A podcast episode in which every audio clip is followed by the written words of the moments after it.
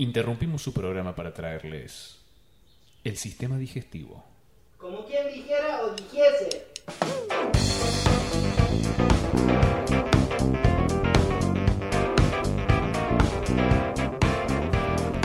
Hola. Hola. ¿Cómo va? Todo muy bien.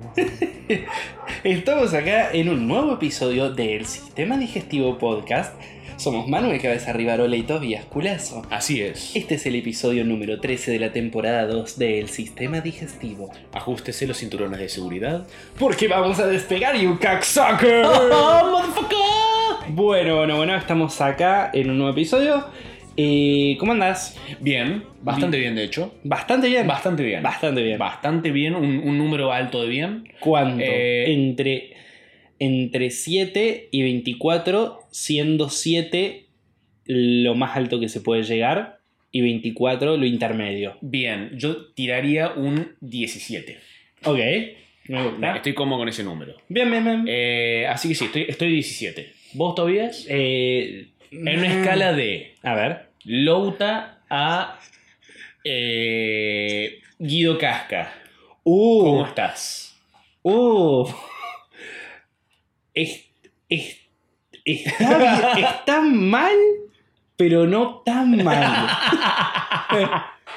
Me gusta tu respuesta, me gusta tu respuesta. Sí. ¿Por qué? Eh, no, muy bien, muy bien por un montón de cosas. De una. Eh, eh, por ejemplo, esta semana terminé la segunda temporada de You, Oh. de Vos, o como le decimos en mi casa, la serie del loquito. La serie del chico raro, Sí, ¿qué tal la segunda temporada? está- me gustó, me Ahí gustó. Es, es una serie que no pretende ser más de lo que es, y que siendo lo que es, está bárbara. Claro. Y que cuando estábamos cocinando, preparando para cenar, la Anita me decía, eh, ¿pongo el loquito? Dale, pon el loquito. Estoy para un loquito, ¿ah? Sí. Eh, está todo el tiempo pisando lo, lo, lo ridículo de la Claro. serie. Y lo hace muy bien, pisa muy bien lo ridículo. Claro. Con las De puntas hecho- de pie, digamos. Un traca. Sí, salvo el último chiste del último episodio, que directamente fue un chiste, Claro. y que venía como, oh, estoy ahí en el límite de lo ridículo, y patinó y se cayó de orto. Pero se cayó de culo y quedó con todo el culo embarrado en ridiculez. Y al, al frente de su crash. Sí. Quedó muy mal. Sí, y lo peor es que viene una tercera temporada y yo digo, ¿por qué? y lo peor es que la voy a tener que ver. Y sí, ya estás ahí. Eh, Ya te agarraron el codo. Claro, vi el primer episodio de eh, Medical Police. Ah, ¿qué tal está? Eh, me divertí. Ahí va. Me parece un intento muy burdo de hacer Brooklyn Nine-Nine.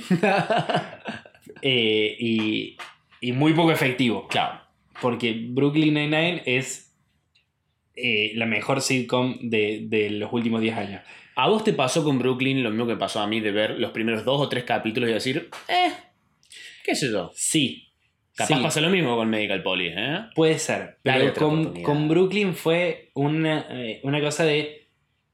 Creo que lo hablamos alguna vez, de no sabía que necesitaba esto en Claro. mi vida. Yo me, lo di, yo me di cuenta de eso al cuarto quinto capítulo. Al Claro, cuarto quinto claro. capítulo dije, vamos con esto. Es más, yo cuando lo empecé a ver, de hecho, la primera vez que escuché sobre Brooklyn Nine-Nine fue en un Roast Yourself que le hicieron a Jane Franco Ahí va.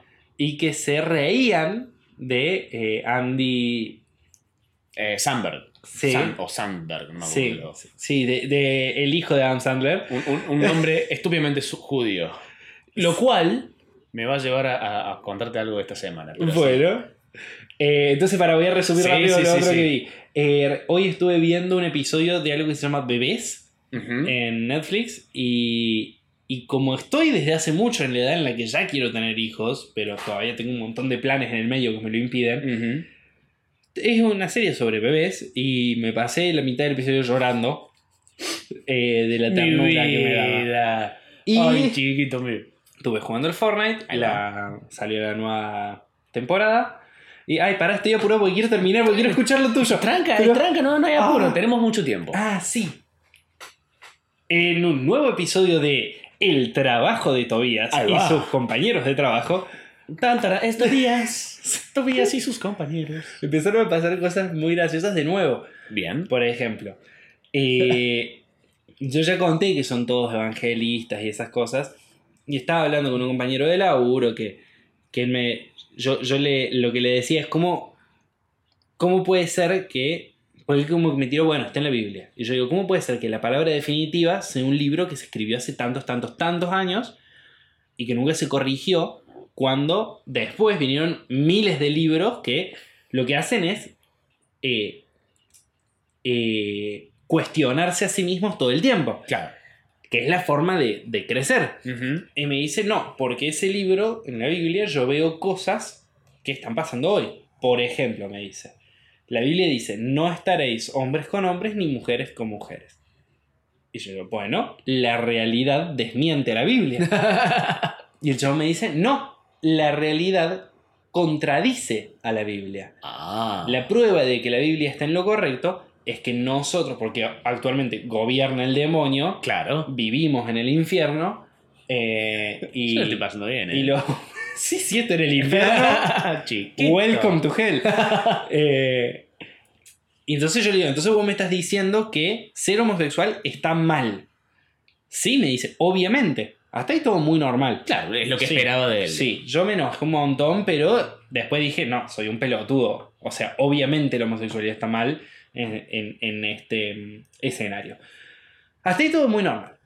Pero lo que empezó a pasar después fue muy gracioso, porque el chabón todo el tiempo tiene este chiste. eh, nada, de nuevo, yo trabajo en el 2015, yo ya te conté esto.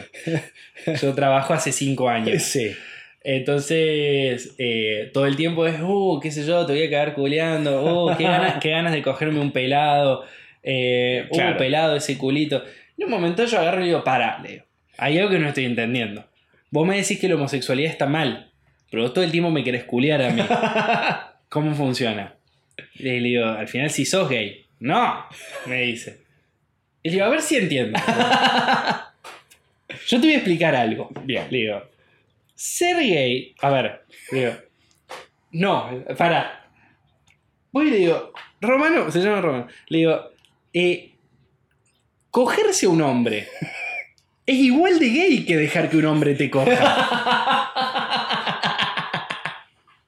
Y el chabón me, y el chabón me dice, no, hijo. O sea, hello. Me dice, no. El tema es que no te rompan el culo. Yo le digo, pero si, si, es más, es más, le digo, si yo me voy a poner muy estricto y voy a bajar ese nivel, le voy a decir, para mí es más gay cogerse un hombre que dejar que un hombre te coja. Porque implica obligatoriamente que estés excitado. Claro. Cuando, Claro. cuando, vos te, Ah, cu- cuando vos te No lo había cogen- pensado de esa forma todavía. Es buen argumento. Sí. Me gusta. Sí, cuando vos te cogen de una situación muy horrible y traumática, Sí. significaría que no estés excitado o que no te caliente o que, o que te estén violando o algo así, pero vos podés no ser gay necesariamente y que te estén cogiendo. Pero para vos cogerte un hombre, tenés que ser gay. Sí. Tiene que haber una erección. O, o gay o bisexual, o- se entiende. Lo Sí, que me sí, refiero es sí. que te tiene que calentar el hombre. Ujú. Y no había caso. Ah. No había caso. No hubo caso. No puedes fue- picar a Romano. No, no, Romano no. es un hombre de convicción, carajo. Sí, sí, sí. Eh, y después otro me estuvo explicando que los dinosaurios sí convivieron con los humanos. Claro. Porque eso, porque Dios hizo al hombre y la mujer y después hizo una pareja de cada animal. Y me dijo algo muy gracioso, me dice, es más, nada, estaban los dinosaurios, estaba todo, y los dinosaurios eran buenos incluso, hasta que se comió la, la fruta prohibida y ahí se pudrió todo. Claro. Yo digo, ¿cómo eran buenos? Le digo, ¿cuándo, cuándo, ¿cuándo es que pensamos que eran malos los dinosaurios? ¿Por qué eran malos? ¿Qué? ¿Comerse otros animales es malo? ¿Cómo? ¿Por qué? ¿Qué te respondió? ¿Qué te respondió? Me dijo, no, tenés razón. Ok. Me dijo, sí, Check. no, no, no, los dinosaurios no eran malos. Eh, Pa, Se fue toda la mierda. bueno, ¿no? le digo, está bien, entonces gané una. me dieron una, chicos. Sí. Bien ahí. Ahora, le has planteado, me- o sea, me parece una, una de las primeras preguntas que uno normalmente haría es, ¿cómo sabes que lo que está en la Biblia es verdad? Sí. ¿Y qué te dicen? Porque se está cumpliendo ahora. Claro. O porque se está contradiciendo ahora. Eh, la, ah, esa lógica es la base a de- prueba de, balas. la base de cualquier pensamiento mágico eh, formidable es todo lo prueba y si lo contradice, lo está probando. ¡Wow! ¡Wow! Claro, o sea, Sí, no existe argumento contra eso. No. Para nada. una. Me, me gusta esa forma, me gusta esa fácil forma de ver el mundo. Sí, sí. No trae ningún conflicto. Eh, pero eso, la cuestión es que me sigo divirtiendo eh, y tengo ganas de hacer como un estudio antropológico ahí. y me parece Pasa algo muy particular. Yo siento que no va a existir jamás la deconstrucción a nivel global, ni, ni, ni la des- ni la erradicación del patriarcado, mientras los espacios estrictamente masculinos no se vuelvan mixtos. Eh, por ejemplo, las construcciones, las Claro. obras. Porque es un fenómeno que cuando lo pensás dos segundos es muy claro.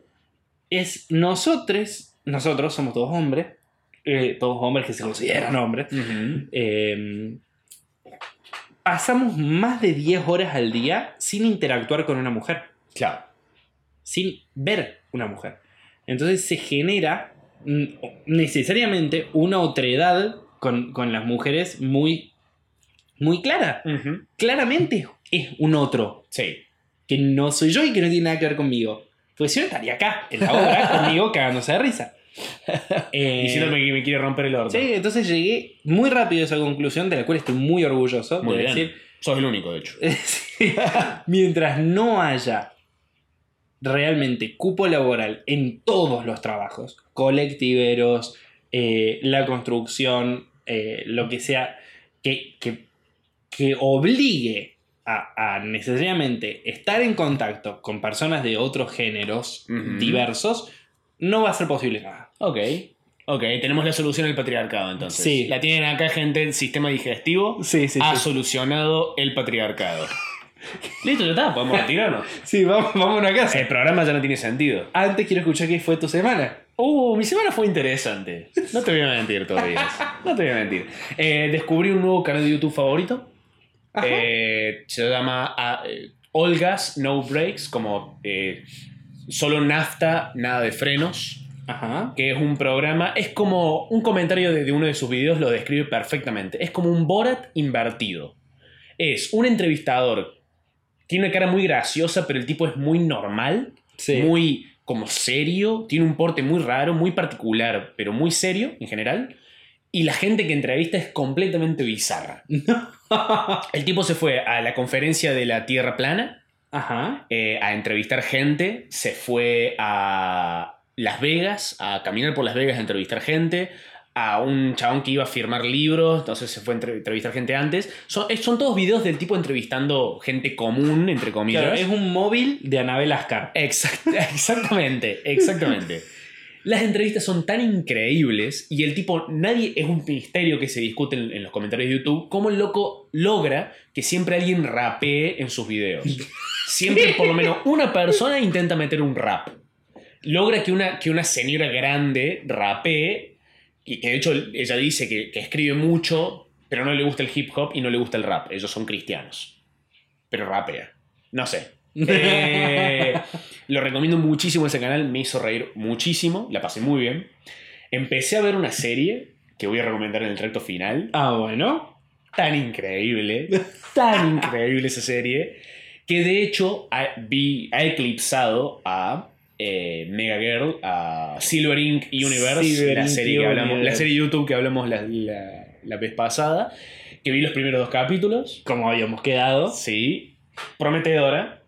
prometedora, hagamos una sinopsis rápida. Eh, es es, em, Polifreud, pero con superhéroes. Sí. Eh, una, una mujer medio ángel que por lo tanto tiene superpoderes, que antes trabajaba por una organización maligna, que tiene una hermana gemela interpretada por ella misma, eh, que está intentando como enfrentarse a esta organización o por lo menos mantenerse fuera de su camino, pero esta organización está haciendo cosas demasiado, demasiado turbias y es responsable de la desaparición y la explosión de mucha gente. Sí, explota mucho. Explota a mucha gente. Eh, muy mal escrita, muy mal filmada, muy mal actuada. Es una cosa muy graciosa porque es algo a la inversa de lo que se suele ver, en el sentido de que la única persona que sabe hacer su trabajo es el que hace los efectos especiales. Sí. sí, sí. Es como lo contrario a cualquier otro producto en el cual vos decís, bueno, está mortal, está bien actuada, está bien, qué sé yo. Lástima que los efectos visuales sean tan chotos. No tienen tan plata para los efectos, así Claro. son- No, no, los efectos están decen- más, Sí, que sí, decentes. Son súper llevaderos. Sí, sí. Es lo único. Eh, y lo, lo que lo hace más es divertido. como la introducción de Polifreud. Que Exactamente. es lo único que está bueno. Está muy bueno, te reengancha. Sí. Y después, mierda. Eh, y lo más, también lo interesante es que los creadores de la serie tienen como un podcast, sacan videos sobre cómo realizar un proyecto audiovisual. Son críticos de cine, sí. Son críticos de cine, entonces eso le da como un valor irónico muy interesante. Perdón, pausa. Vos viste Friends. Sí, ¿Te gusta Friends? me gusta mucho, Friend. ¿Vos viste lo que pasó ayer? Sí. ¿Qué pasó. ayer? Anunciaron el regreso de Friends. Sí. Ahora, lo que yo tengo dudas es cómo, o sea, si es una temporada, un capítulo, un especial de un ratito. Eso es lo que no sé. Es, es una puta locura. Tengo mucho miedo de que salga como el orto. Lo que yo leí, que no sé si será cierto, supuestamente es de HBO. va a Es de HBO. Y supuestamente va a ser como un episodio sin guion.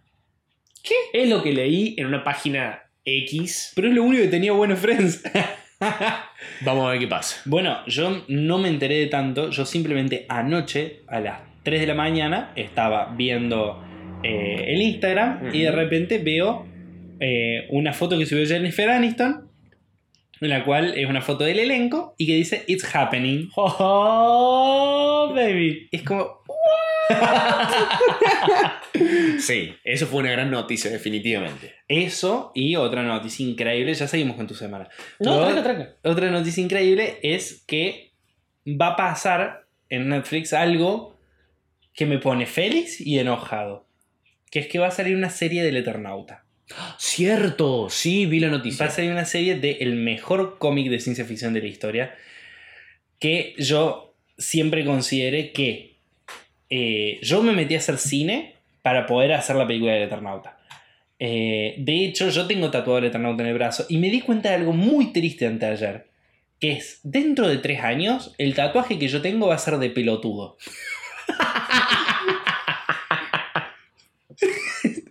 ¿Tan seguro estás de que va a salir mal?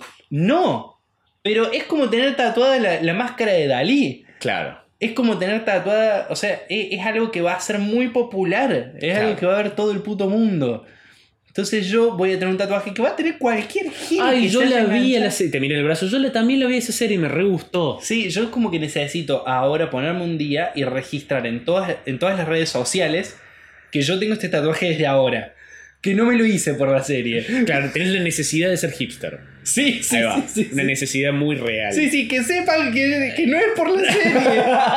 yo lo conocía de antes, carajo. Y tengo como una doble sensación de que yo quiero que la serie salga increíble y por otro lado quiero que salga como el orto para poder hacer mi película y redimirla. Claro. Ser el que trajo el buen Eternauta. Claro. No sé nada de los de quiénes la van a hacer, de nada. La va a dirigir el. Muy probablemente, está todo en discusión todavía, pero la va a dirigir el que dirigió Pisa Birrifazo. No la vi. Eh, no lo veo para nada dirigiendo el Eternauta, pero antes estaba en el plan Lucrecia Martel y tampoco la veía para nada dirigiendo el Eternauta. No sé quién es. Y otra cosa que sé es como que va a estar medio adaptada a la actualidad, algo que no me cierra tanto. Mm. Porque el Eternauta, el momento en el que fue escrito, era una toda una gran alegoría de esa dictadura militar en la que estaban viviendo, que es la anterior a la que nosotros memoramos siempre el 24 de marzo. Eh, pero fue escrito de una forma muy épica. El, el- el escritor no tenía permitido escribirla, estaba escapándose, llamaba al dibujante por teléfono todas las semanas y le dictaba el guion. Eh, y todo son como muy buenas referencias. Que vos lees el Eternauta y tenés como dos, dos caminos muy copados los dos. Podés o leerlo como una serie de ciencia ficción y divertirte un montón con la lectura más superficial. O podés leerla leyendo todas las metáforas sobre la dictadura y también lo pasas muy bien, pero aparte Sí. decís, Fau, qué inteligente esto. Yes. Eh, Osterheld. Claro. Entonces es como que me parece muy raro la idea de llevarlo a la actualidad. Ojo, Sherlock me cago de gusto. Sí. Eh, Sí, pero Sherlock tampoco es una serie. Tampoco fue una saga que habla de su época. No. No, es verdad. Eh, yo, mi miedo principal, digamos, una, hubo una época que pensé en adaptaciones del Eternauta, cómo podría darse. Yo tenía un miedo, un terror de que lo haga, lo que lo llegue a hacer el mismo realizador de Kryptonita Uf. y de El Club de los 28 o 27, no me acuerdo, 27, 27. Tenía un miedo que se lo den a él. Tanto terror, me parece un realizador del orto y por suerte no ha sucedido. Sí. Igual eso, el que se lo dieron es como muy independiente. Es una persona, yo no lo voy a juzgar, pero es una persona que nunca ha manejado un presupuesto tan alto. Y, Mucha y- gente del mundo sorprende con eso. Sí. Muchas, muchos directores, sobre todo de películas grandes de DC, arrancaron como pequeñitos de, de- de terror, sobre todo. Sí, Super indie, así que. sí, qué sí. sí. ¿Qué sé Sí, yo, no? Raimi, Raimi arrancó así. Remy. Sam Raimi. Sam Raimi, sí, claro. Así. eh, haciendo películas medio que. Sí. Bueno, continúa. Bien. eh, Porque estamos por llegar a lo que me interesa. Eh, más allá de eso, mi semana fue mucho estudio, rindo la semana que viene. Y eh, tuve una cita de Tinder. ¡Sí! A esto quería llegar. Tuve una cita de Tinder eh, anteanoche eh, con una chica que yo la verdad estaba muy entusiasmado porque por lo menos por las fotos que había visto me parecía muy atractiva. Y además venimos hablando muy bien, muy, muy divert- una conversación muy amena por y Tinder que después migró a WhatsApp. Entonces, Claro. ah, fue como listo. Another level. Claro, esto, esto, esto, esto va bien, esto va bien. Eh, así que no, nos juntamos, fuimos a, uno de mis bares favoritos de Nueva Córdoba, eh, tomamos cerveza, la típica cerveza artesanal. eh, bueno, íbamos en la, primera pinta, charlando. Al principio tu- tuvo que como aceitar un poco la conversación, viste la típica que, que sin saber muy bien de qué hablar. pero la verdad fue, fue ganando tracción la conversación y pareció, digo, ah, mierda, viene bien esto. Eh, veníamos charlando, de hecho, muy interesante. Ella me comenta de. Ella lee mucho y eh, había leído hace relativamente poco un libro de Dio- El Dios de Spinoza. No sé si sabes algo de No. eso. Spinoza fue un filósofo de creo que fines del siglo XX que leía mucho Einstein. Einstein leía mucho a él porque te- y era, eh, proponía la idea de un Dios que está presente en todos lados, eh, un Dios que, que- que todo lo que sucede es Dios de alguna forma. Eh, una idea que según ella me decía, Einstein siguió mucho. Yo, uh, muy interesante esto que me estás contando. Eh, de hecho, me comenta, fue excomulgado por la, por la iglesia, por los judíos, Sí. por todas estas ideas que obviamente van en contra de ellos. Entonces lo, lo echaron del judaísmo. De hecho, digamos, yo reentiendo los nazis. Eh, no lo justifico, ¿no? Porque murieron muchos inocentes. Pero yo los reentiendo. Porque de hecho, ¿quién tiene todo el oro? Me está- me está- Ese volantazo que pegó la conversación, Tobías. Vos me estás cargando. No, baby. Fue eso. Eh, Ahora, improvisación, Tobías. ¿Qué haces en esa situación?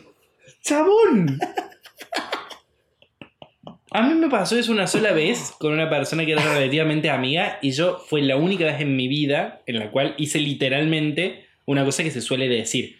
Me di vuelta y me fui. Yo estaba caminando al lado de un chabón y el chabón me dice, no, sí, porque los nazis tuvieron un montón de, de cosas muy buenas con la tecnología. Y le digo, "Eh, sí, curioso, pero mataron un montón de gente. Es como defender la dictadura. Y yo no creo que haya estado tan mal la dictadura. Y íbamos caminando en la misma dirección, me di vuelta y me fui y nunca más hablé con esa persona. Entonces yo creo que hubiese hecho eso, como que... Tengo mi teoría de sobre quién es esa persona, después te lo voy a decir. No la conoces, no la ah, conoces. no la. Ah, ok. eh, pero nada, yo ahí hubiese como dicho, bueno, un placer, eh, nos vemos. Eh, o, o hubiese discutido un montón y Yo- preguntado. Yo tuve un approach distinto a tu método. Bien. Yo me fui al baño, me lavé la cara. y eh, eh, garchamos. Pero.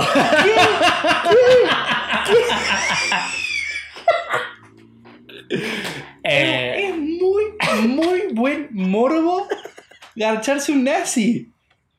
ey, no es nazi. No lo justifica todavía, pero los defiende nomás. ¡Me estoy muriendo! Eh, bueno, un método distinto el mío, vamos a decirle. Em, ¿Estuvo bueno el sexo? no estuvo malo. ¿No te decía Hey Hitler mientras tanto? Por suerte no. Eh, Vos mientras cogías, ¿pensabas en esto también? Sí.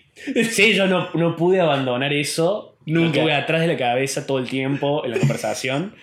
Eh, ¿Hubo obviamente. un poquito de bronca cuando cogiste? vol- No, yo estaba muy borracho en ese momento. Ah, así que, obviamente, volví y agarré el volante de la conversación e intenté llevarlo con toda la fuerza de vuelta a la ruta.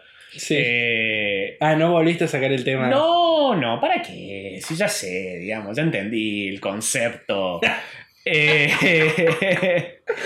¡Culiado! sí, sí, fue tan repentino. ¡Chabón! Y para como una, una persona que... eh, Encima venía re interesante. Yo te imagino como, como con la.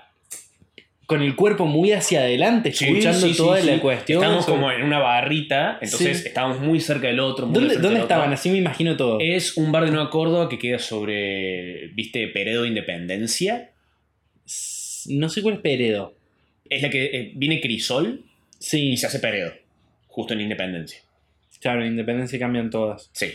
¿Cómo se llama el bar? Eh, se llama Animales Sueltos. Al frente está Lupulus, que es donde la gente se compra birra y siempre toma en la calle. Sí, Bueno, al frente está Animales Sueltos. bien. Y estaban ahí en la barra Claro, y estaban muy cerca el uno del otro. exactamente. Hablando sobre el dios de. ¿Cómo es? Eh, el dios de Spinoza. de Spinoza Sí. y Einstein. Y nazis. Y de golpe no los justifico, pero los entiendo. Pero los entiendo, porque... Los judíos tienen todo el oro. No lo, no lo justifica porque murieron inocentes. Porque algunos, algunos judíos eran inocentes. Pero, y por implicación, otros eran culpables.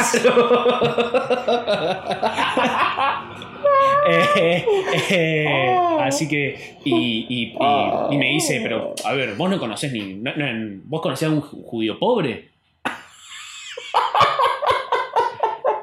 Y, y- iba a preguntar, pero decidí no hacerlo sobre cuál es la relación entre no conozco ningún judío pobre, Los judíos. flechita, metamos 6 millones en un en campos de concentración y los matemos. Eh, ¿Qué sé yo? Claro, por ahí ni siquiera el problema es con los 6 millones de judíos, sino los negros que se mataron. Eh, no lo había pensado de esa Claro, forma. por ahí los 6 millones estuvo bien según su lógica. Pero los inocentes fueron los otros que no eran judíos. claro. Uf. Uf. No me sorprendería tampoco que ese es el caso. Es una persona también al mismo tiempo que muy creyente de la astrología, pero la religión es una pelotudez. Sí, no, bueno, esa gente me encanta. Es lo que hablábamos antes, el pensamiento mágico es muy loco. Sí. Y me encanta la gente que se burla de las religiones y cree en la astrología o en la parte más espiritual del yoga. O que sea. ¡Culiado! una vuelta uno planteaba eh, que la astrología era una ciencia. Y es como, tenés una ciencia que se encarga de eso con un nombre muy similar. Por ahí te estás confundiendo. Pero la astronomía no es eso. ¿eh? No, para nada. No es eso, no es ciencia. Eh, pero es muy gracioso, o sea, eh, esta idea de... Lo, lo hablaba ayer con alguien. La, la astro- la astrología y todas las pseudociencias... Vamos por otro lado. Las ciencias parten de... eh, eh, ¿Cómo se llama? Eh, Experimentación, no, observación. no, no, de, de cuestionarse todo el tiempo lo estableció, de cuestionarse. Y las pseudociencias parten de lo contrario, de no cuestionar nada. Ay, yo, yo, yo agregaría, la- las pseudo- las pseu- muchas pseudociencias para mí parten de cuestionarse algo y, la- y agarrar la primera respuesta y ahí no cuestionarse más nada. Claro. Eh, pero sí, vos, y ahora... No, ahora, no, es que no puedo salir de esto. ahora yo puedo mirar a mis nietos todavía y decirles, yo me gar- su abuelo se garchó una nazi. Creo que es el mejor objetivo del mundo. Después de un amigo que eh, en época de elecciones estaba chamullándose una mina. Me pareció un poco facha, pero fueron igual a la casa. Entraron a la casa y tenía una ficha de Macri. Y cuando la desnuda, porque eso no fue suficiente, la chavana tenía tatuado en el pie hashtag MM2015. 2000, sí, 2015. ¿Qué? Sí. ¿Qué? Ahora, ¿qué es peor? ¿Tener tatuado Mauricio Macri 2015 o decir yo entiendo a los nazis? Y tengo que, tengo que ir con los nazis. Porque tengo mis problemas con Mauricio Macri, pero no mató 6 millones de personas. Le, le concedo eso. Le concedo eso. Claro. Eh, Punto para Macri. un punto para Macri. En relación con Hitler. Sí, sí, sí. Eh, a ese lo concedo. bueno, eso fue mi semana todavía. Encima, justo ayer me mandaron una historia muy bizarra de Tinder. Que no sé si es un mito urbano o una historia en serio, pero lo contó una tuitera de una amiga de ella. Que, que dice que el chabón se juntó con una cita de Tinder, cogieron todo muy bien. El chabón, mientras están cogiendo, le pide acabarle arriba del cuerpo. El chabón dice sí, de una. Y se acuestan a dormir. El otro día ella se despierta al lado de él, pero ella con un sarpullido muy fuerte en el lugar donde le había acabado. Y le dice, bueno, me voy al médico. Y se va al médico, le hace un estudio y le dice, mira, hay un virus que estaba en el semen de este chabón, que es un virus que se puede contraer únicamente si el chabón cogió o con animales o con gente muerta. Y, y el chabón trabaja en una morgue. creo, Oh. creo que la sacaste más barata. ¡Oh, men! Imagínate si, nada, te agarra un sarpullido en el pito ahora y vas al médico y te dice... no, Solamente se puede contraer de una nazi. Sí, sí, sí. De alguien que odia judíos. Creo que sé dónde, lo saque el virus. Lo tengo, lo tengo, tengo una idea. Eh, así Pero igual, sí. qué fuerte eso. Yo ayer le decía a Ana, ¿vos qué preferís? ¿Enterarte que yo cojo con animales o que cojo con gente muerta? Uy, ¿qué te dijo? Me, eh, mm, que no sabe. Ah, es que es una pregunta muy difícil. Pasa que hay algo, creo que me dijo con animales. No, no, eso era otra persona a la cual le pregunté lo mismo. Eh, pasa que hay una cuestión, o sea, si vos coges con animales, sos un violador. Sí. La necrofilia, de última no le estás haciendo mal a nadie. A menos que le acabes después en, la- en el, en el pecho y le A otra persona, claro. sí. Eh, pero es muy raro. Es- Estoy de acuerdo. Sí, sí, sí. Vos todavía es que preferís enterarte que tu novia, tu esposa, Sí, se garcha animales o se garcha cadáveres. creo que prefiero que se garche cadáveres. De una. Sí. O sea, estamos de acuerdo que ninguna de las dos está buena. No, no, es no, es no. como, uff, menos mal. No es mi morbo, no me Claro. quiero masturbar viéndole cogiéndose un, un cadáver. Menos mal, eh, pero, pero bien. Sí, sí, sí, sí. Debe ser- es más difícil para una mujer garcharse un cadáver, un cadáver hombre que para un hombre garcharse un cadáver Rigor mujer. mortis. Fu- ¿Funcionará así? ¿Será lo suficiente como para poder hacer algo? ¿O.? No, te, te voy a decir algo que por ahí va a ser una revelación para tu cerebro machirulo. Ah, Probablemente, probablemente. pero no es necesaria la penetración para tener sexo. Lo sé. Eso lo entiendo. Pero, o sea, no es necesaria la, la- la penetración, pero también está bueno que Pero otra ¿cómo persona- complementa? Ah, claro. ¿Qué, qué es lo que hace en vez de penetración? Bueno, se puede frotar contra su miembro muerto. Ah, sí, es verdad. En ese caso, creo que me gustaría más que mi pareja esté con un consolador antes que con un cadáver. Si lo usa como herramienta, me parece. Es mi postura. Mi postura. Aparte, el cadáver. Bueno, hay formas en las que podría vibrar. Habría que averiguar cómo. Vos lo haces vibrar sí. y estoy. Y es lo mismo. Y aparte, eh, tiene, el cadáver tiene el mismo problema que los consoladores, que está frío. Sí, es verdad. Es. Ese Pero le pones aceite esos con que Claro, el contacto. warming. Eso. Eh, Está. ya está. Lleva como trampada. Sí, sí. Pásame el número del chabón ese de Tinder. Pero eso es diferente a cogerse un animal. Salvo que te cojas un reptil. Eh, elabórate. Son fríos por dentro. Ah, ah, pensé que hablabas. Claro. Sí.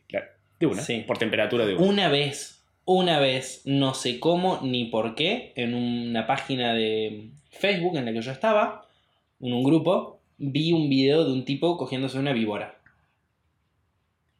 Eh, Fue bien. muy extraño. y me pasó algo horrible, que es que no podía parar de verlo. Y ahí encontraste tu nuevo, tu nuevo hobby. No, no, para nada. Estaba horrorizado. Ahí va. Pero era como, ¿cómo funciona esto? Y lo peor, ¿cómo fue la primera vez? Claro. Claramente ¿Cómo? el tipo tenía experiencia. Sí. El chabón era. La víbora era como eh, era como, como, como un consolador masculino. Claro, sí, un, sí, sé cuál decís, el flashlight. Sí, no, no sé. Y es como eso, el chabón se estaba filmando cogiéndose una víbora. y, y primero que... pienso- Ah, que se filmaba, era como en primera persona. No, no, Ah, no. Había puesto la cámara Ahí va. y él se puso adelante. Pero pasan muchas cosas con eso. Primero que Pasan muchas estás cosas con eso. violando un animal. Ah, estaba vivo la vibra. Sí. Ok. Sí, sí, ok. sí. Tiene mucha más textura esta Sí, historia sí. de la que esperaba. Entonces, no solamente era el, el- el horror de, de ver el video, sino además, digo, no es como el extremo de peligroso también. Sí. Supongo, supongo, quiero imaginar que el tipo por lo menos no se eligió una venenosa. ¿Y dónde está la diversión? Ah, ¿Dónde está el riesgo, che? Eh, pero eso fue muy horrible cuando vi ese video y como que ahora me acordé. Y sin duda prefiero que se coja un cadáver. Mal. Sobre todo por eso, por, por no lastimar a nadie. Sí, sí, sí, sí. Eh, No, no, no, no destruir la psiquis de, de ningún ser vivo. Sí, sí, sí. Fue fuerte Fue volantazo de todo Eh, esto. ¿Te parece que vaya a un No tan fuerte como estar tomando una birra con alguien que estás conociendo y te querés coger y que te diga que es nazi. Eh, pero Sí, sí. Que te diga casualmente a 25 30 minutos que se hayan reunido, digamos. Ah, el toque. Sí, no es que ya estábamos. Ya habíamos tomado 5 birras. Y se le escapó. Estábamos en la mitad de la primera. Pero no hay un. O sea, no. Ella no es consciente de que hay un consenso social mundial. Capaz por eso se atajó tanto, qué sé yo. Claro, capaz que toda la introducción de, de, de Einstein y, y todo este filósofo y todo esto, capaz que todo esto en realidad era un refuerzo para decir Claro. que es nazi. Ojalá que este tipo también le guste matar judíos como a mí. Sí, sí, sí, sí. Sí, Che, eh, te propongo un corte sí. sí. porque me estoy cagando. Ah, de una. Te vas a desnudar en mi baño. Sí, Está muy bien. así que vamos a un corte. Vamos a un corte. Ese matecito lo procesé tan rápido. Adiós, adiós.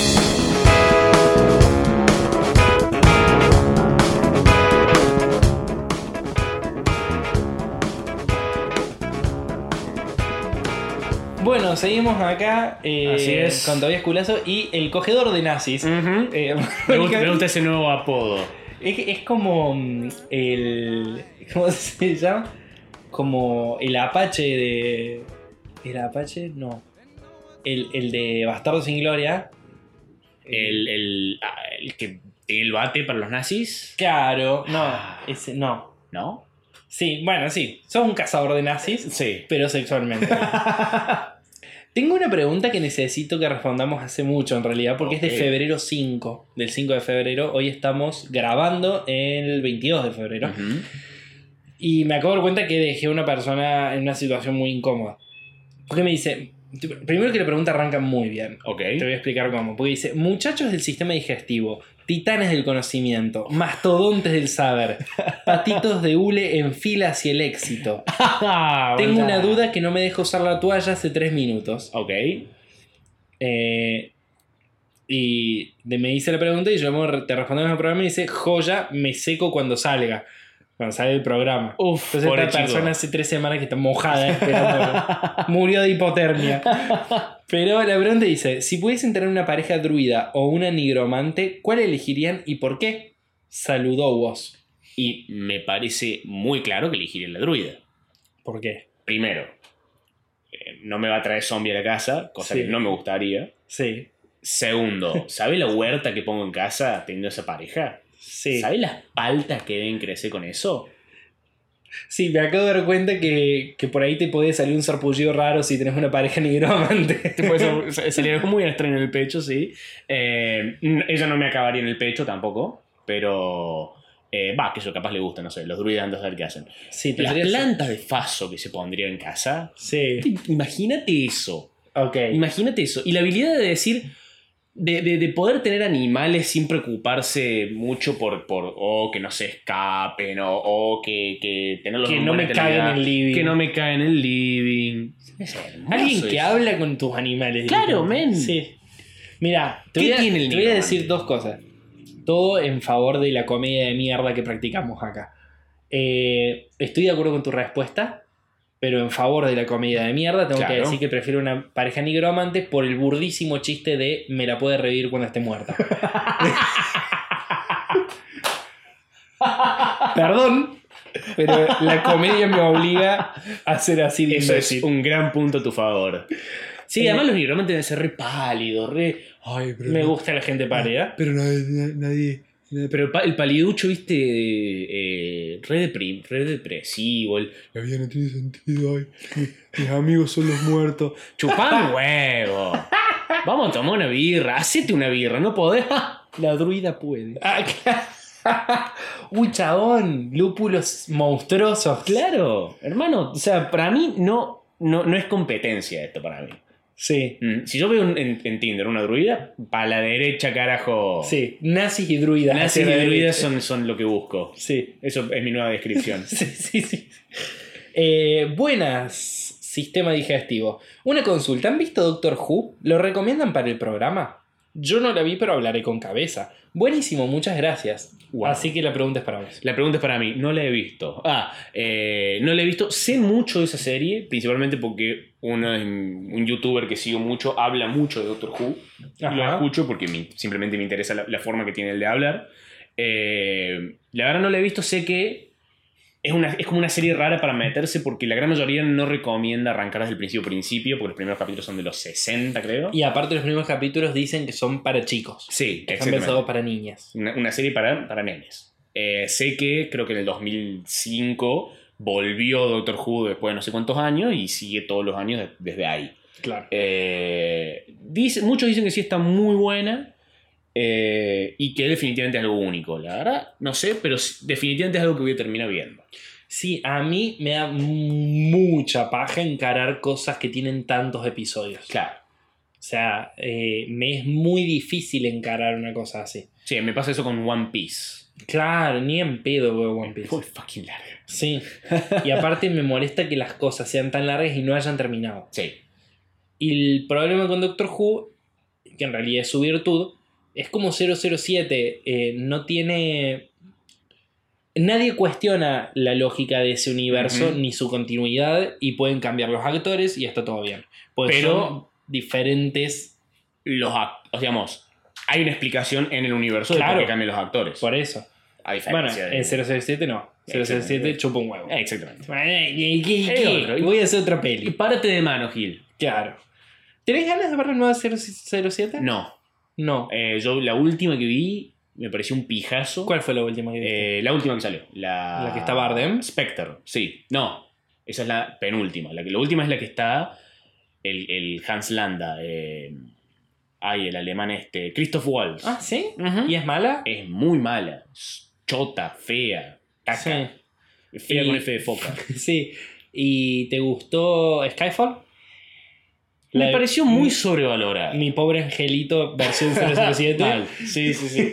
Me pareció muy sobrevalorada. Porque todo el mundo decía o escuchaba, no, es increíble, es la mejor Bond de no sé cuántos años. Tiene el mejor soundtrack nada más. La, la- la franquicia Bond nunca me pareció tan. Nunca le vi tanta cosa. Y esa me pareció buena, pero está ahí, qué sé yo. Sí, y. Spectre ya, culiando. ¿Qué es esto, man? El chabón, James Bond en Spectre viola a una mujer. Ya no, para mí casi que no hay, no hay discusión. Se viola a Mónica Bellucci en una escena que yo la vi como algo súper turbio, pero creo que para la película supuestamente era como re sexy. Pero fue como, es muy fuerte lo que está sucediendo ahora. Eh, y ¿Qué onda? ¿Cuánto le han violado a esa mujer en el cine? Bastante. Mucho. Una- más de lo necesario, me parece. Sí. De hecho, la peor escena de violación del cine es de ella. Y muchas más ahora que estoy pensando. Ah, no sabía que había otras. Malena. No vi Malena. En Malena creo que la vieron entre muchos incluso. Bueno, Y, y- Sean Bean es el que se muere en todas las películas. Mónica Bellucci es el que se, la que se la violan en todas las películas. Claro, bueno, sí, está. Eh, acá preguntan, ¿por qué Pepsi ganaba el desafío Pepsi? Eh, ese que No. en- en- te hacían probar entre Coca y Pepsi y la gente elegía Pepsi solo probando. Mi teoría Sí. es que eso estaba arreglado. Quizás por Pepsi. Y fue- A mí me dio una pista que se llame desafío Pepsi. Sí, Sí, sí, es mi teoría Y conspirativa. no desafío gaseosa cola. Exactamente. Eh, a mí me. vos- esto que me estás diciendo me hace pensar que quizá también estaban arreglados las comparaciones de jabón en polvo. Ah, puede ser ahora que lo pensás, ¿eh? Sí. Capaz 9 de cada 10 odontólogos no eligen Colgate. Capaz eligen otro. Sí. Mm, capaz todas esas propagandas son medio mentiras, ¿eh? Yo no sé por qué. Si van a agarrar 10 odontólogos, no agarran 10 que recomienden Colgate. Porque no, no- no es un porcentaje de Claro. todos los odontólogos del mundo. No Ujú. dice todos los No es de cada 10. De estos 10, 9, Nueve. fueron con Colgate. ¿por qué no agarran 10 que. Vos, el, el- el décimo, andate un toque. Claro. Un toque. 9 de 9. El 100% de los odontólogos. Eligen Colgate. Claro. Eh, acá, eh, Galletita y Fácil que dice: ¿Por qué es tan común la manipulación? Hostia puta. Uh, nos tomo de Tengo, que hacer un paréntesis. Yo, vos acordé de yo trabajo en el 2015. Sí, Entonces, yo estoy muy expuesto a ese tipo de machiruleadas. claro. Eh, más las que yo tengo por vivir en el tiempo que tengo y ser un hombre con privilegios y pene. Pero, eh, si yo viviese en otro tiempo, yo tendría que decirle a Galletita Bifásica que, ¿qué onda? ¿Por qué le reacciona a todas las fotos de mi esposa? ¡Lo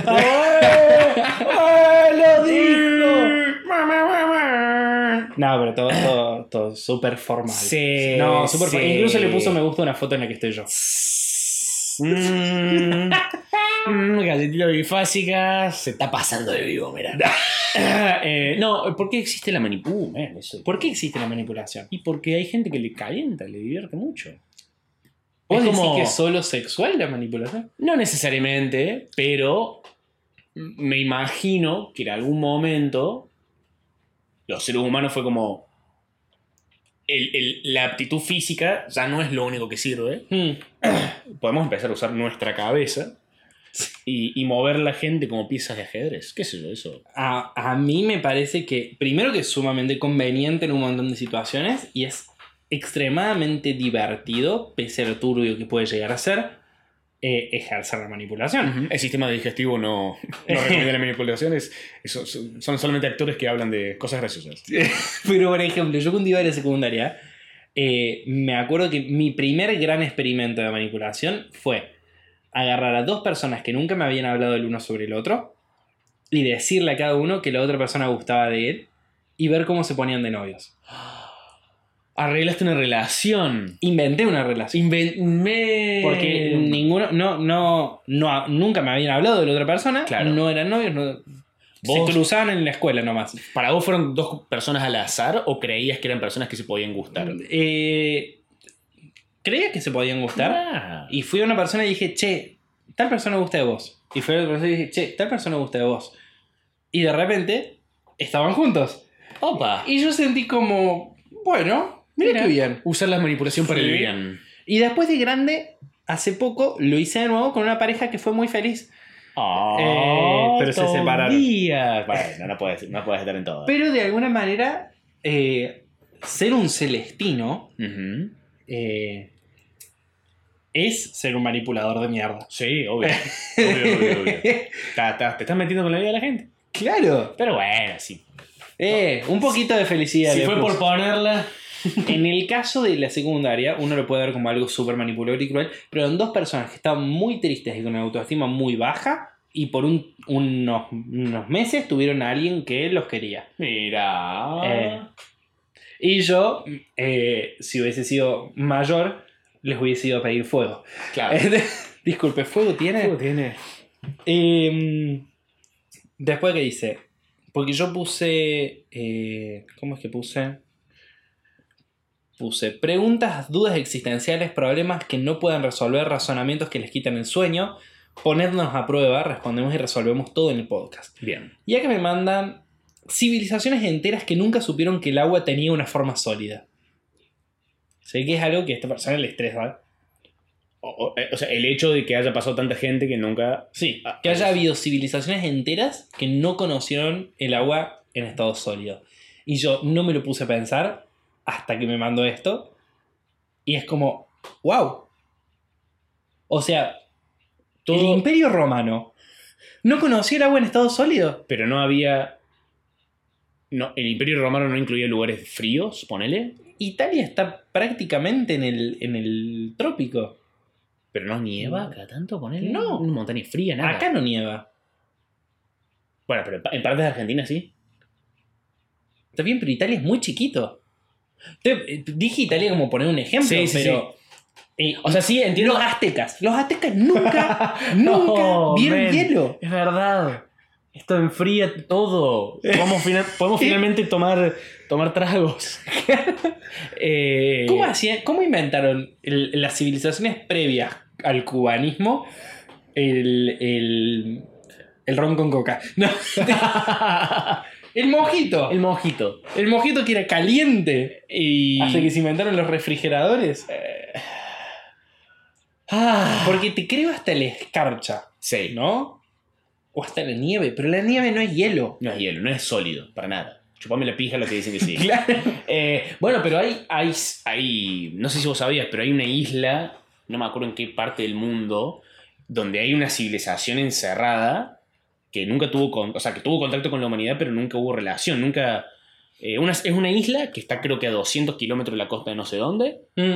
Eh, La costa es muy específica de sí, sí, sí. A 200 Hay una, kilómetros de una costa. hay una tribu Sí. Que está ahí, que no, no ha habido nunca una conversación de esa tribu hacia afuera, Mm. que eh, está aislada, históricamente aislada del resto del mundo. Hay varias tribus del Amazonas también en ese, en ese plan. Claro, y esa idea de, o sea, ¿qué pensarán de nosotros? Eso es lo que quiero decir. Es como que somos sus aliens. ¡Wow! O sea, Somos extraterrestres. ujú, hay una foto muy icónica de esa tribu de que se la sacaron con un dron mientras le están apuntando con un arco y flecha. Sí. Como vos decís, esa persona, ¿qué carajo piensa? Claro, ¿qué es esto? Sí, hay antropólogos que creen que el hierro que usan para sus flechas lo sacaron de un barco que encalló ahí hace muchísimo tiempo.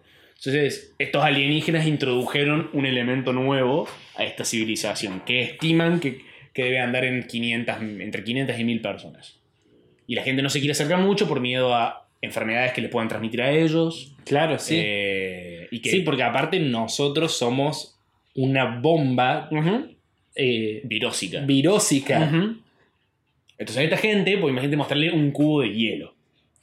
Frío, que desprende agua. Chabón. Eh, sí, sí. Sí, sí, o sea, partiendo de. O sea, darle a alguien un espejo es algo muy flayero, pero muy elaborado.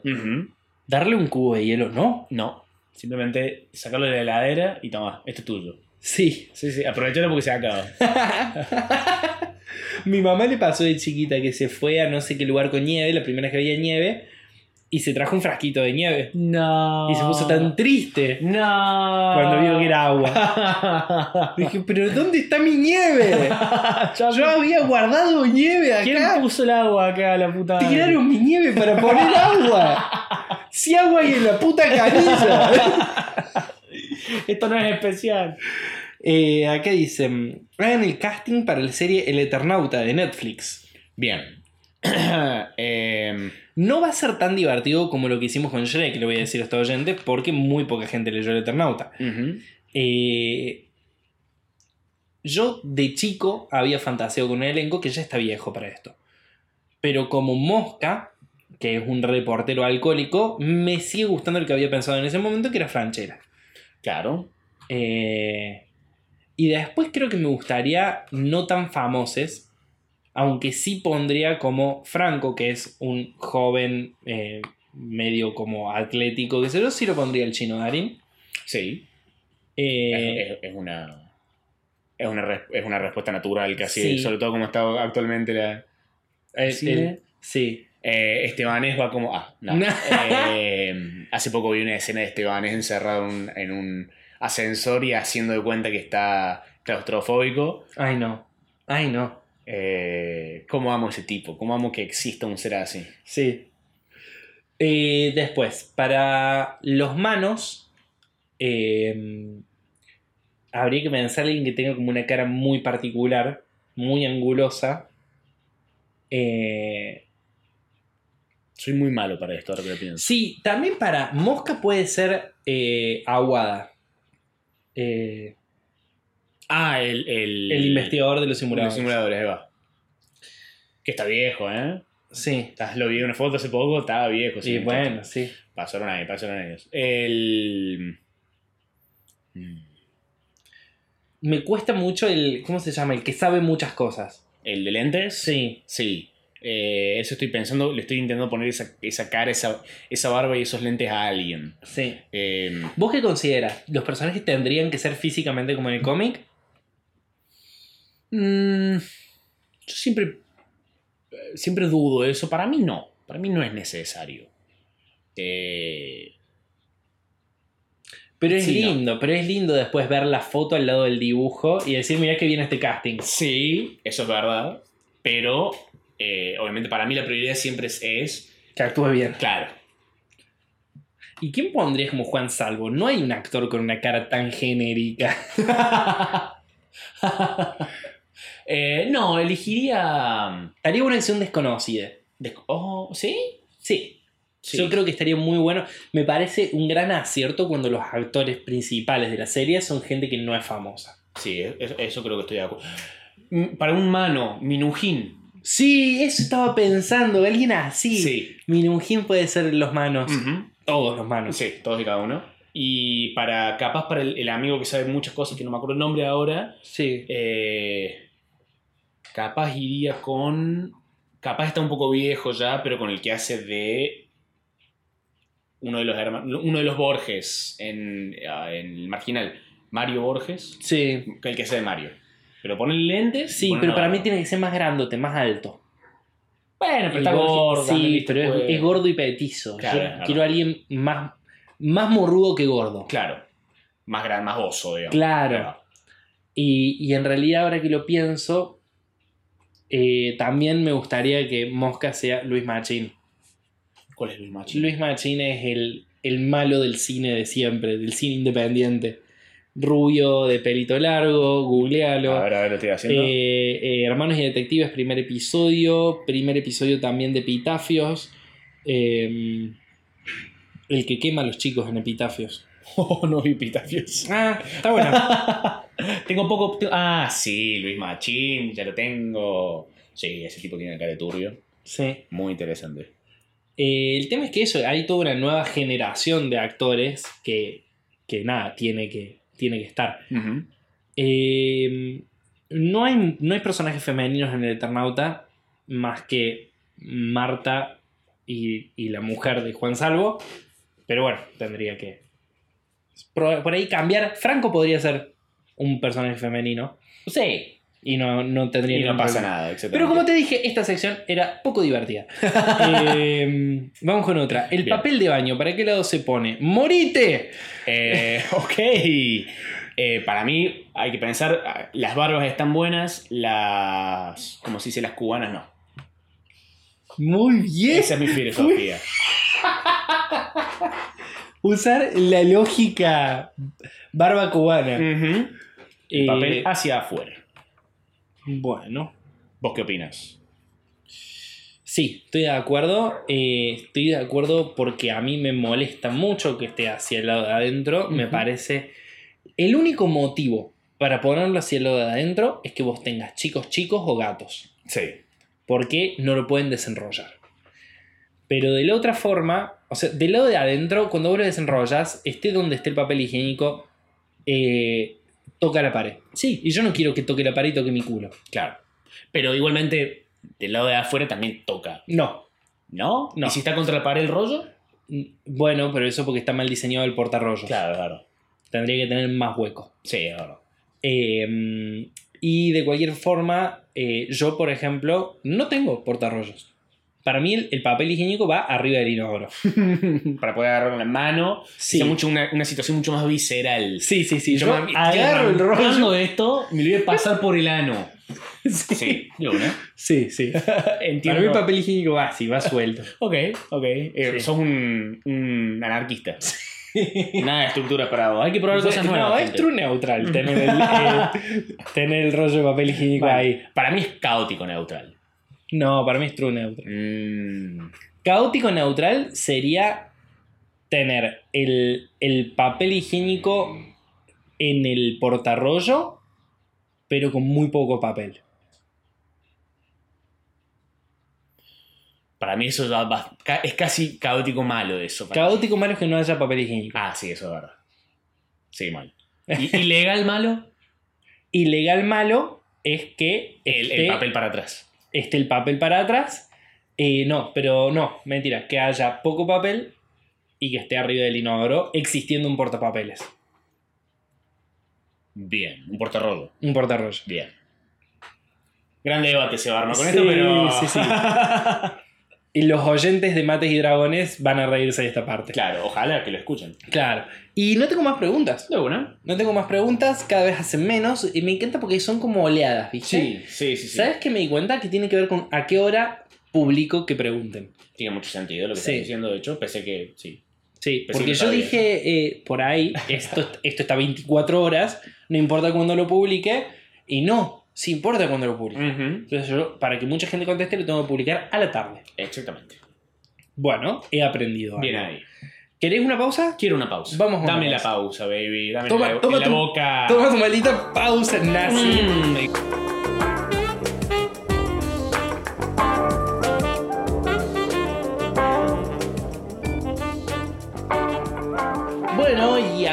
Ya cerca del tracto final de este sistema digestivo, antes de que lo hagas, Bien. me acaban de mandar, recién me acaba de llegar, una encuesta, un test, y que dice, ¿discrimina usted a los enanos? Conteste la siguiente encuesta y descúbralo. Ok. Así que tengo unas preguntas para saber si discriminas a los enanos. Estoy listo. Para, para referirse a los enanos, usted utiliza el término A. Gente pequeña. B. Liliputienses. C. Enano puto. D. Amigo. Eh... Ah, la- es que eh, de todas esas opciones diría la A. Y si es amigo, diría enano puto. Claro. Eh, sí. Eh, dos. ¿Podría usted tener una pareja enana?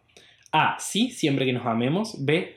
Solo tiene la altura exacta para practicar sexo oral estando de pie. Solo si tiene la altura. se- C. No, los enanos.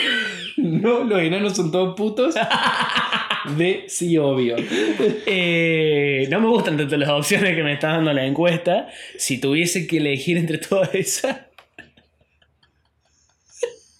puedo elegir la mitad de la, la penúltima, Claro, sería como sí. Ah, la No, penúltima. Los enanos son todos putos. pero la primera mitad. No. No, La primera mitad sería no, coma, los enanos. Esa es la primera mitad. claro, exactamente. Bueno. Elijo esa fracción. ¿Cuántos enanos cree que entran en un Fiat 600? A. 6, 2 adelante y 4 atrás. B. 14, 4 adelante, 7 atrás y 3 en el baúl. C. Perdón. C. Los enanos son todos ortigas y nunca llevan a nadie. D. Una vez medio borracho subimos como, como a 8. Eh, o sea, si la, si la pregunta es cuántos entran legalmente, digamos, uno en cada asiento, etcétera, etcétera, eh, y bueno, tengo que decir cinco, pero si la pregunta es cuántos podés meter así en volumen, apretándolo todo, yo tendría que decir... Me inclino por 12-13. Sí, yo voy con la, con la respuesta B, 14. Ujú. 4 adelante, 7 atrás y 3 en el baúl. Sí, sí, voy con eso. Si es que la pregunta es cuántos puedes meter así Sí. a la fuerza. 4. ¿Tiene usted amigos enanos? A. Sí, varios. B. Nunca tuve un. No. Tuve uno, pero nos peleamos porque le dije leñador de bonsai. C. No, no creo en la amistad entre el hombre y el enano. D. Sí, la mayoría. Eh, voy a decir la, la B. La B. Tuviste uno, pero se pelearon. Porque porque- dije leñador de bonsai. Inspector de zócalos. Patobique de pelotero.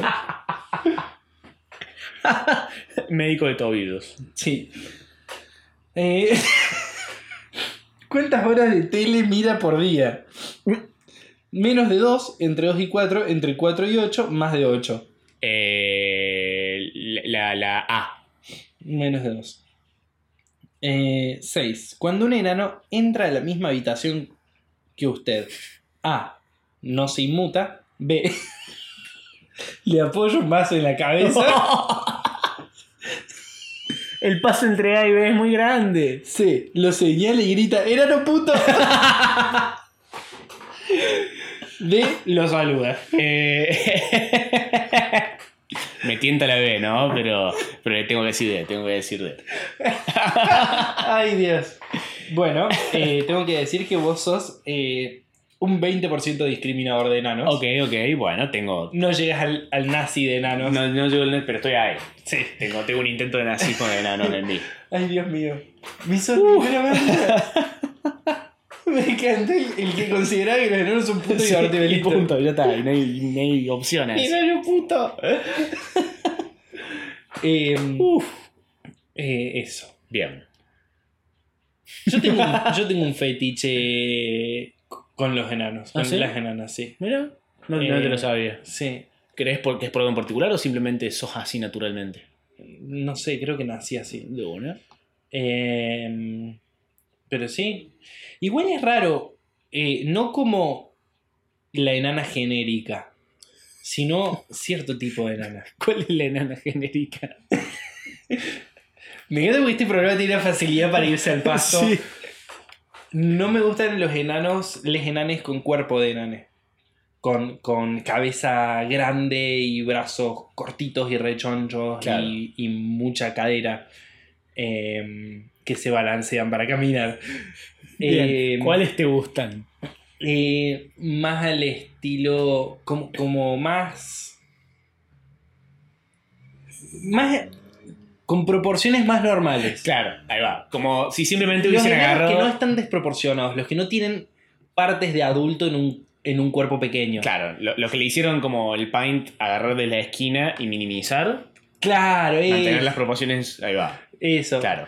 Como, como eh, el franchel enano me, me gusta más. ¿Cuál es el, cuál es el ¿No viste Corazón de León? No. Una película en la que Franchella es- Ah, la tengo. Eh. Sí, sí, sí, la tengo. Sé cuál te es referís. pequeño. Sí. ¿Qué buena esa película? No, pero, pero tiene una escena en la cual el chabón dice, estoy tan cansado de ser chiquito. Sí. ¡Ay, mi vida!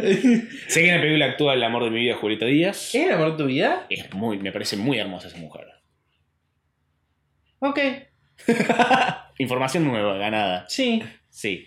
Pero sí tiene una sonrisa zarpada.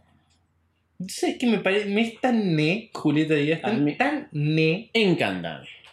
Y no me parece ne, me parece más ah. No me parece ne. Mm, yo no, Ne, no, me yo- parece una persona como súper olvidable su cara. Uh, para nada, para nada. Yo me la acuerdo todos los días. Todo- ¿Qué opinas vos sobre. eh, eh, ¿Cómo se llama? Eh, ay, esta mujer que le gusta a todo el mundo. Scarlett Johansson. Sí, sobre Scarlett Johansson. Soy una de las personas que le gusta mucho. Sí, me parece una mujer muy atractiva y que sigue mejorando. Para mí, cada vez está más linda, sobre todo porque cada vez hace mejores papeles. Sí, eso y eso para mí le agrega mucho, mucho, mucho. ¿Tenés ganas de ver la película Black Widow? Sí, pero porque como tengo la, tengo la inercia de Marvel encima. Claro. Aunque cre- creo que esta época que se viene de Marvel va a ser una época que me va a decir, me va a hacer decir, bueno, sigo o, bueno, ya tuve suficiente. Sí, me parece que ahora está en el momento más crítico, porque Sí. culminaron una etapa de manera fantástica, Ujú. alevosa, y ahora están como por enfrentarse a... A ver, tienen que seguir superándose, y ya está la vara muy arriba y es muy Sí. épica. Es que para mí la- la, Entonces- solución es hacer algo raro. Empezar a ya hacer cosas distintas. No, no sé si viste el pequeñísimo tráiler que sacaron de las series que se vienen.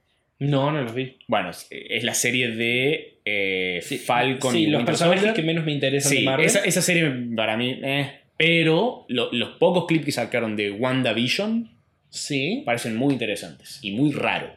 ¿Ah, sí? Parece muy raro. Bueno, yo tengo muchas ganas de ver What If. Ah, Eh, cortos animados. sí. Sí, eso también parece interesante. Sí, sí. Y tengo muchas ganas, creo que todo el mundo, de que metan X-Men al MCU. Que claramente mm, se viene eso, digamos. Sí, sí, sí. ¿Y qué pensás vos de Scarlett Johansson? A mí me parece atractiva, no me parece linda, Mira. eh, me parece extremadamente sobrevalorada su belleza. Ahí va. pero, pero desmedidamente. No entiendo Claro. por qué tanto. ¿Por qué tanto? Es como. eh, me pasa eh, con Jennifer Lawrence, que me encanta, pero me parece como desmedido. A mí, con Jennifer Lawrence estoy, estoy con vos. Me parece desmedido el, el nivel de, Sí. de- de atractivo que, que genera Pero sí considero que. eh, eh, esta chica, ¿cómo se llama? La que estamos hablando. Scarlett Johansson. Scarlett Johansson cada vez es mejor actriz. O por lo menos hace mejores papeles. Sí, sí. pero eso cada vez me gusta más. En George Rabbit me, me voló la cabeza. Su Ujú. actuación en Historia de un matrimonio me pareció impecable. Todavía no lo vi, maldita sea. Eh, eso, zarpado. Ujú. Bueno, tracto final. Tracto final. Recomiéndanos something. Justo, mira, Justo. Historia del matrimonio está en Netflix. Sí. Lo que voy a recomendar es de Netflix. Vamos. O sea que Mira, es pero- fácil acceso. Historia de matrimonio no es que está en Netflix, es de Netflix. Es, de- es original de Netflix. Esta serie también. Uh-huh. Y la diferencia de calidad entre Historia de un matrimonio y lo que estoy por recomendar. No viste Historia de un matrimonio. Eso es cierto, eso es cierto. Pero Habla de te, cosas que sepas. te puedo decir que Island, la serie que voy a recomendar, no es para nada merecedora de un Oscar. es lo opuesto a un Oscar. Esta serie, yo esta semana la verdad venía Es E-Land. y Land. ex- Bien. Y-Land. The Island. Yo esta semana venía, no sabía bien qué ver, como para recomendar el trato final. eh, no sabía qué iba por decir. Estaba como, viste, uh, no tengo nada. La semana anterior viste dos películas que claramente iban al tracto final y, y al final no, fueron. pasando. Exactamente. Eh, y anoche, a las 10 de la noche, con unos amigos, un amigo me dijo, che, yo escuché de esta serie en un video de YouTube, parece muy mala, ¿querés que la veamos? De una. Esos son amigos y no macar. Me Vimos el- emocioné un poquito. el, el- el primer capítulo me voló la mente de malo. Te voy a contar un poco la sinopsis de la serie. Dale. Eh, The Island es sobre un grupo de personas que despiertan en una isla y no recuerdan nada. No recuerdan quiénes son, no recuerdan cómo llegaron ahí, no recuerdan nada de su vida ni de qué pasa afuera de esta isla. La serie arranca con El cubo. Claro, algo así. Bien. Con nuestra protagonista despertando en la playa. Tiene una mano en una caracola muy grande. Mm. Es como se despierta desorientada, no recuerda nada. Mira alrededor y ve la playa, ve el mar, ve la jungla de la selva. Grita, ¿hay alguien acá? ¿Hay alguien me escucha? No tiene respuesta. Entonces lo primero que se le ocurre hacer es llevarse la caracola en la boca y soplar como si fuese un cuerno. Ok. Eso atrae a otra mujer que también se despertó en la isla, vestida de la misma forma, camisa blanca, pantalones medio verdes, que se le acerca Ya me enganché. y dice, che, eh, hola, eh, eh, yo también me desperté acá, ¿vos recordás algo? No, no recuerdo nada, ¿qué es eso? Ah, es una caracola que me encontré. Ah, yo me encontré esto y, y le muestra un cuchillo. Ah, mira, así que yo tengo esto, le dice la pelirroja, y la apunta con el cuchillo. Ajá. Y vos tenés eso. Uh, pero cuidado que te lo puedo sacar el cuchillo, le dice la protagonista. ¿Y cómo sabes sacar cuchillos? ¿Qué? Como sospechando de, de quién es ella, ¿viste? Sí. Y se lo saca el cuchillo, hace una maniobra así eh, de, de cuerpo a cuerpo y le saca el cuchillo y lo tiene. Y la, pelirro- la pelirroja dice, ah, ok, así que sabes hacer eso. Y de, de repunta, de, de- esa escena, la, la pelirroja pasa a ser la conchuda del grupo. Ok. La, la, pero el, el, telenovel- telenovelescamente. Claro, la de maldita Alicia. A ese nivel, no para de tirarle bosta. Claro. Los primeros dos capítulos, que son los que vi, Sí. transcurren a lo largo de tres días. En esos tres días ya hay puterío entre dos chicas por un hombre. Ok. Este hombre intenta violar a la protagonista Bueno. y después se hace el boludo y nadie le cree a, a ella. Eh, por más que el tipo demuestre constantemente ser un violador, efectivamente, se esfuerza mucho por, por asegurarse que los demás lo sepan. eh, a, a un- Como tu cita con que la gente sepa que es nazi. Exactamente. Los chabones están en la playa a minutos de haberse despertado, porque son como, no sé, seis personas más o menos. Están como sentados y la protagonista dice, bueno, voy a recorrer la isla. Y la pelirroja, ¿para qué querés recorrer la isla? Y una, una, una de, la- de las otras mujeres que se despertó, una, una- una negra, dice: A ver, yo desde que me desperté no vi a un solo avión pasar. Claramente no viene nadie acá. ¿Qué? ¿Qué? Pasaron, a lo sumo pasaron dos horas de que se despertaron. Claro. Eh, ¿Cómo saben que es una isla incluso? no, la- no la han recorrido. Eh, los Lo chabones. sé porque está en el título de la serie. Cerca del final del primer capítulo, uno de los chabones que se despertó va, va, va con una de las chicas y le, y le dice al resto del grupo, che, les tenemos que contar lo que encontramos. ¿Qué encontraste? Y el tipo se pone, ¿viste la típica escena de él, el, el inteligente, contando cómo de- dedujo algo? Sí. Bueno. No, bueno, porque eh, nos pusimos a caminar entre, entre todos los lugares donde nos despertamos y descubrimos que todos despertamos exactamente a 39 pasos uno del otro, equidistantes.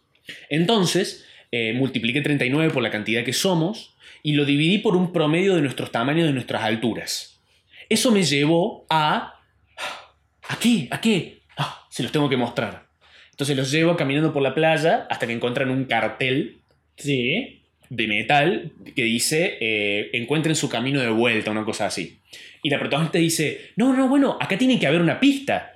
Y los otros, no, bueno, pero pará, si este cartel está acá, si alguien lo puso acá y no hay nadie alrededor, claramente esto no es nada. ¿Cómo? Esa fue mi reacción también todavía. ¿Qué? ¿Qué? No, no, esto no es nada, nos vamos. Y todos se van como de vuelta a su campamento y la, y la protagonista queda como, no, no, no, ¿cómo puede ser? Este cartel tiene que tener la respuesta. Y no encuentra nada, entonces se frustra, tira la caracola al piso, se rompe y se va. Y, y la toma termina que en la caracola está como impresa propiedad de The Island y un código de barras. Y adentro de la caracola, un transmisor del tamaño de mi mano más o menos, que está haciendo ti, ti, ti, ti, ti, y que ella nunca lo escuchó y nunca lo vio. Ese es el capítulo 1. Dios mío. Son siete capítulos Sí. y me, me- me está copando mucho por donde va. ¡Ay! Hoy en el segundo capítulo, la mina se va a recorrer la isla un poco con eh, uno de los. ¿Cuánto, otros- cuánto dura cada episodio? 45 minutos. ¡Hijo de repichuta! No tengo tanto tiempo en mi vida. Los chabones se van a recorrer la isla, ella con otro tipo, y encuentran un edificio en medio de la isla. Que parece un hotel, o sea, un edificio grande abandonado. Entonces se vuelven a contarles al grupo, che, encontramos un hotel, hay camas, hay una fuente de agua que, que parece que está andando. Eh, y este tipo que se le quiso violar a la chica dice, pero ¿por qué vamos ahí? Si podemos hacer camas acá, no vale la pena subir todo un acantilado para llegar allá. ¿Qué? Esa, y, y Ay, esa, no- esa noche pasa y ellos se nadie va al hotel a dormir. No te puedo creer. Eh, créelo, y es increíble. Hay cada escena, está tan mal actuada, está tan mal escrita. Pero encima es como. Es original de Netflix. Sí, sí, sí. Es Lost mezclado con el cubo. Claro. Es un grupo de gente que no sabe en dónde está, en una especie de experimento extraño, Ujú. pero en una isla. Claro. Hecho por The Asylum Films. Lo mismo que hicieron Sharknado, ponele. Parece, da esa sensación. No, Sharknado está hecho así a propósito. ¿Esto parece estar hecho así a propósito? No, para nada. Bueno, sí, eso es verdad. Punto, punto a favor. Entonces, eso es como. ¿Hecho por quién? Eh, eh, todavía no he investigado mucho lo- la productora detrás de esto. Porque igual que otras cosas que hicieron. Todavía estoy bloqueado con el hecho que este- esto sea original de Netflix. Al igual que The Irishman.